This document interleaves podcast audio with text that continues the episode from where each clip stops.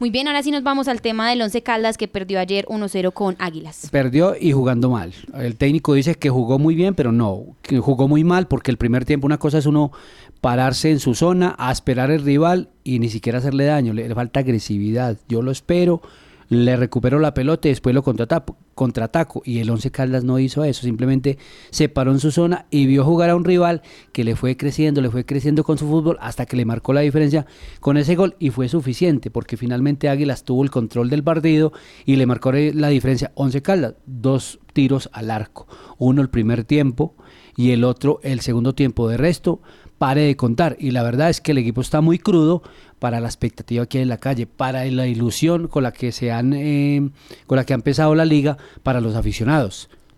Osvaldo, yo quería preguntar ahí y Sofía que es que es una hinchada como muy, ay, yo no sé, muy paciente.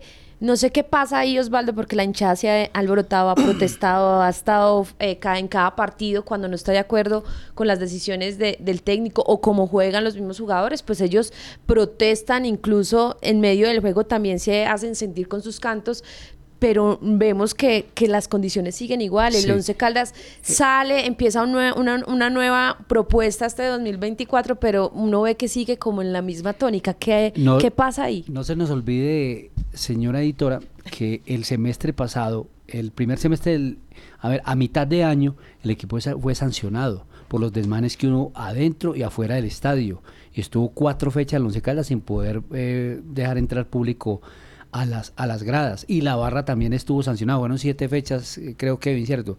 Siete fechas. Entonces, si, ha habido de alguna, de alguna manera excesos en esas protestas. El problema es no solamente para el, para el Once Caldas, sino para el fútbol colombiano es un problema estructural, porque hoy los clubes son de personas naturales, de tres o cuatro señores que tienen plata, que seguramente en alto porcentaje no les gusta el fútbol, que no tienen pasión, que, no tienen cariño por el equipo y simplemente compraron los equipos por plata. Entonces ese es un interés absolutamente diferente al hincha, pero ese es el escenario que está muy bien. No sé si tenemos a Hernandario Herrera y a Mateo García, que fueron quienes acudieron ayer a la anoche a la rueda de prensa después del partido que registramos. 11 Caldas perdió 1-0 con Águilas Doradas que jugó en Río Negro. El equipo yo lo veía que podía empatar el partido. Yo lo veía tranquilo nos faltó un poquito más agresividad adelante, sí. Eh, nosotros teníamos a darse ya con un dolor en, eh, el muslo, entonces eh, por eso vino el cambio.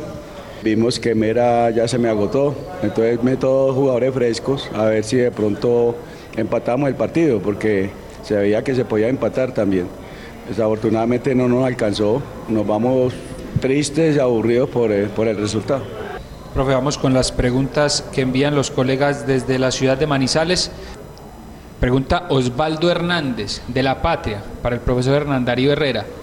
No se está equivocando con el equipo que está parando en la cancha, ni recuperan ni hacen volumen ofensivo. A ver, Osvaldo, buenas noches. No, eh, no, me estoy equivocando. Eh, eso se planteó durante la semana, se trabajó.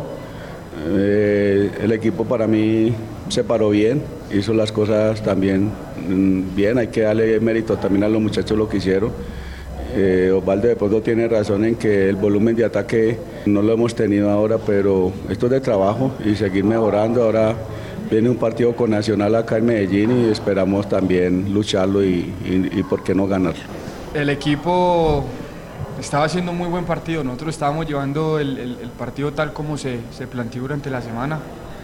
Eh, un equipo táctico, organizado y como te digo, llega un error de nosotros donde lo pagamos caro y ahí desacomoda, digamos que, que gran parte del trabajo, aún así el equipo lo intentó, vuelvo y lo digo, lo intentó, tuvimos opciones, eh, el arquero varias veces intervino, entonces eh, duele, duele la derrota, pero bueno, yo me quedo con, con, con la entrega del equipo con lo que se hizo para lograr eh, empatar este, este partido y bueno, sabemos de la necesidad y la obligación que tenemos ahora de sumar tres puntos en casa.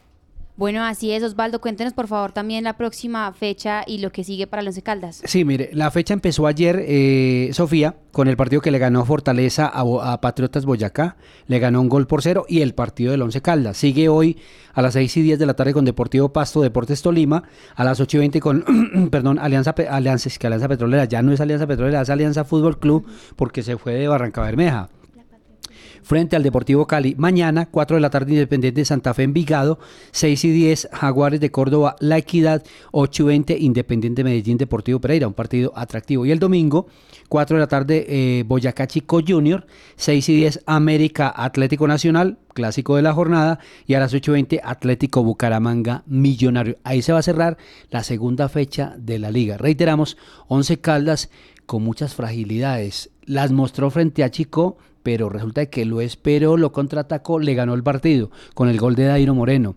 Anoche volvió a mostrar las mismas fragilidades, pero ya no aparecieron las opciones y tampoco apareció el goleador. Así es, Osvaldo, estamos igual muy pendientes también a las reacciones de nuestros oyentes, quienes han estado pues como muy atentos sobre esta pues como el de cómo se desenvuelve el Once Caldas y cómo le va yendo. Cuéntenos por favor un poco porque hoy cerramos viernes de agenda cultural también y queremos conocer la agenda deportiva para el fin de semana. Sí, mire, lo más importante para la ciudad es que el próximo domingo vuelve la ciclovía. Ya no se va a llamar ciclovía, sino recrevía. Nos dicen desde la alcaldía que es un tema que tiene que ver con el volumen de actividades culturales, recreativas y deportivas que se van a tener sobre la avenida Santander. Entonces vamos de 8 de la mañana a 12 del día. También se mantienen las recreavías de la Sultana y de Chipre de 9 a 12 del día. Hoy juega Colombia por el preolímpico. Recordemos que en el primer partido perdió 3-0 con Ecuador y hoy juega contra Brasil. Partido co- complejo porque Brasil es un equipo fuerte y también ganó su primer partido. El próximo domingo por la televisión nacional la prueba de ruta a los campeonatos nacionales, 212 kilómetros, hay 6 o 7 corredores de Caldas. La verdad creo que no tiene, ah no, el del opcionado es Jonathan Restrepo que corre con un equipo italiano, pero están las grandes figuras del ciclismo nacional. Y este fin de semana vuelven los torneos satélites de fin de, sema- de fin de año. Torneo Reyes Magos de Aranjuez, el torneo de la Asunción y el torneo de la Baja Suiza. Eso es lo que tiene que ver con la actividad deportiva de este fin de semana. Osvaldo, muchísimas gracias por acompañarnos aquí en La Patria. Radio.